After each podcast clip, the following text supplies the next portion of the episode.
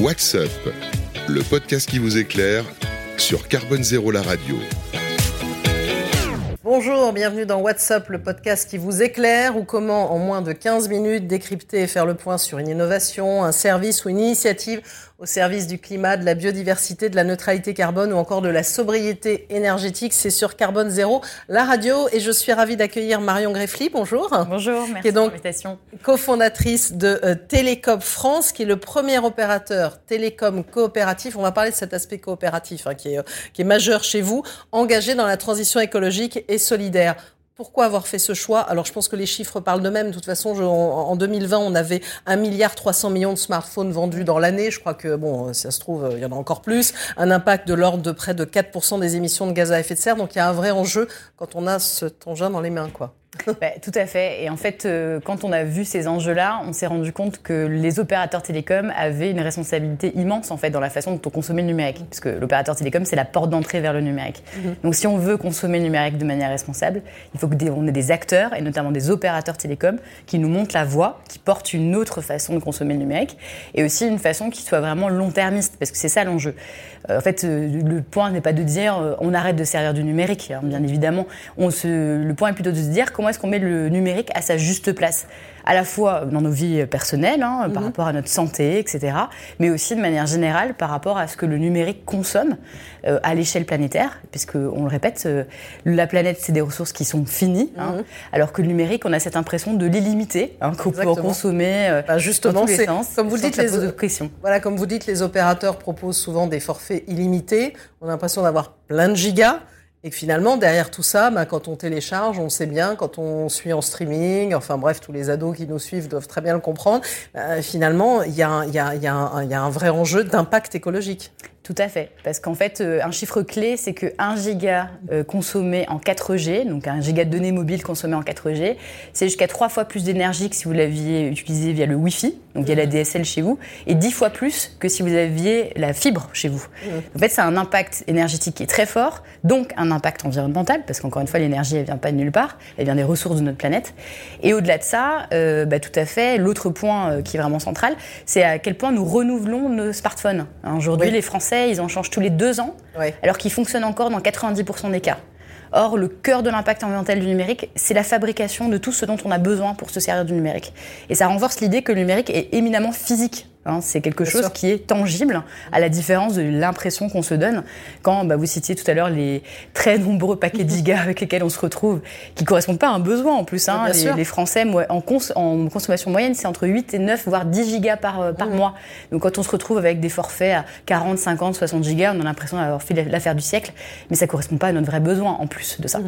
Alors donc, pour parler concrètement quand même de chiffres et de forfait mobile, et ce que vous proposez, il y en a un qui s'appelle sobriété, j'allais dire, il tombe très bien dans le contexte actuel, qui est à 10 euros, c'est ça, appel et SMS compris. Et après, vous rajoutez de la facturation pour ces fameux gigas, c'est ça? Exactement. Ensuite, les, les données mobiles sont facturées au réel de la consommation, 2 euros par giga de données mobiles. En fait, l'idée, c'est vraiment de rematérialiser ce qu'est le numérique et de rematérialiser ce qu'est la donnée mobile. Et ça permet, en fait, tout simplement de se rendre compte. Et au-delà de ça, on n'est pas dans la facturation punition. Hein. Enfin, c'est pas l'idée. Le premier point, c'est de se dire que moins on consomme, bah, moins on paye, déjà.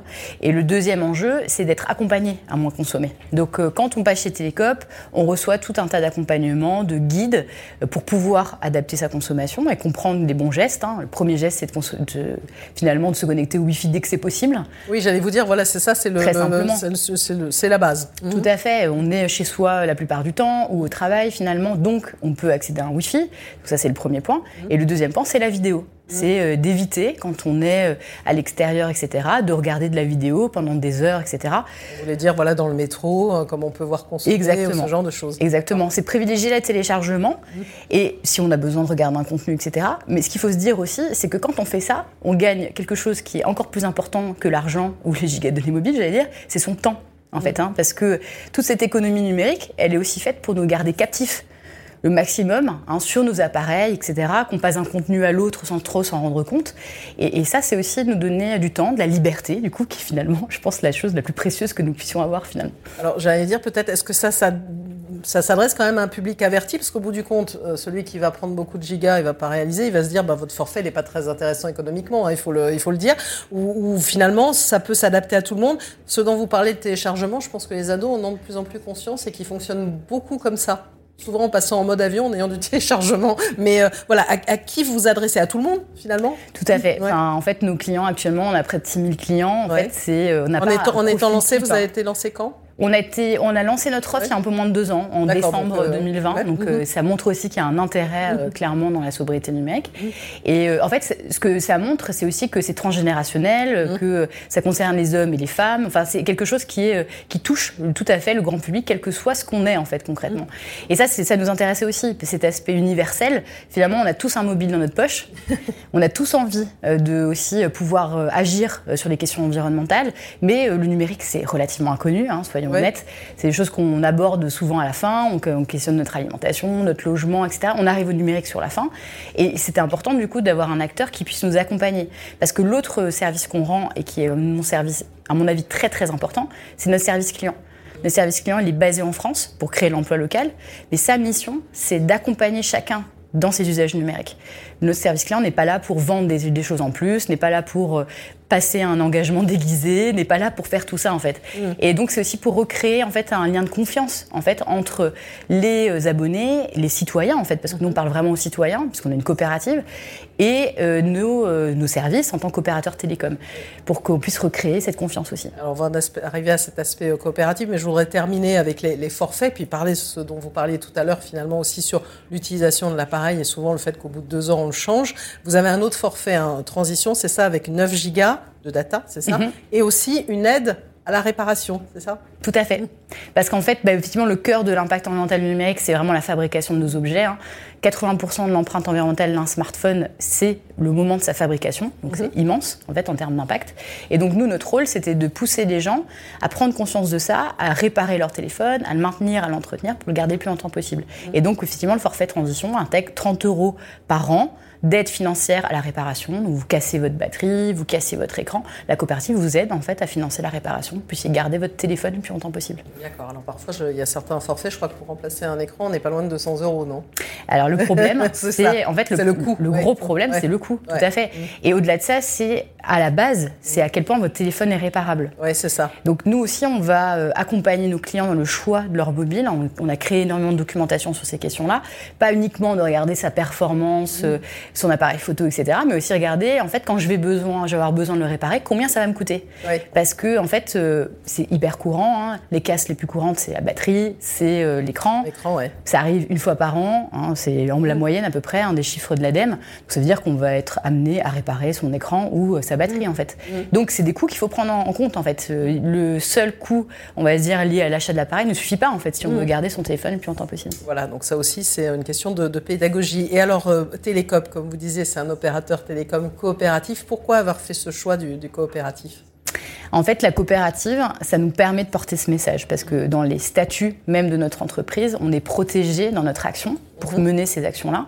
À la fois parce qu'on a une gouvernance partagée, mhm. donc euh, nos sociétaires votent dans la coopérative sur le principe d'une personne est égale à une voix. Mhm. Donc c'est une entreprise qui est complètement démocratique. On vote pas, euh, on n'a pas plus de pouvoir parce qu'on est plus riche entre guillemets. En fait, tout le monde est au, même niveau. Et ça, ça permet de défendre quelque chose qui est fondamental, qui est l'intérêt collectif, qui est de dire, bah, en fait, ensemble, on va réussir du coup sur ce principe démocratique à définir quelles sont les meilleures façons et les meilleurs produits qu'un opérateur télécom responsable peut proposer à euh, ses abonnés. Donc ça, c'est un point qui est essentiel. Et ensuite, le deuxième point, c'est la lucrativité limitée.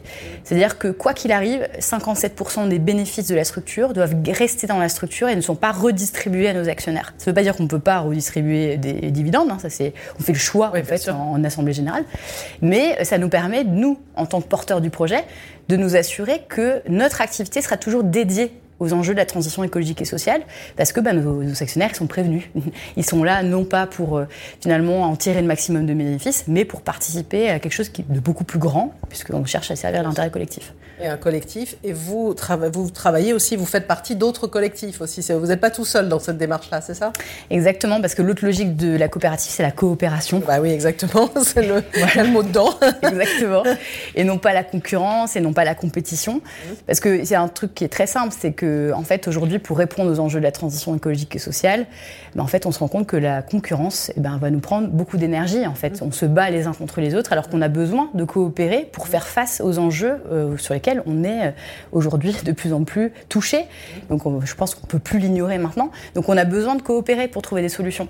Et ça, c'est le cœur même de la coopérative, c'est-à-dire que on va coopérer avec des acteurs de notre écosystème même, mais de notre secteur d'activité, mais au-delà de ça.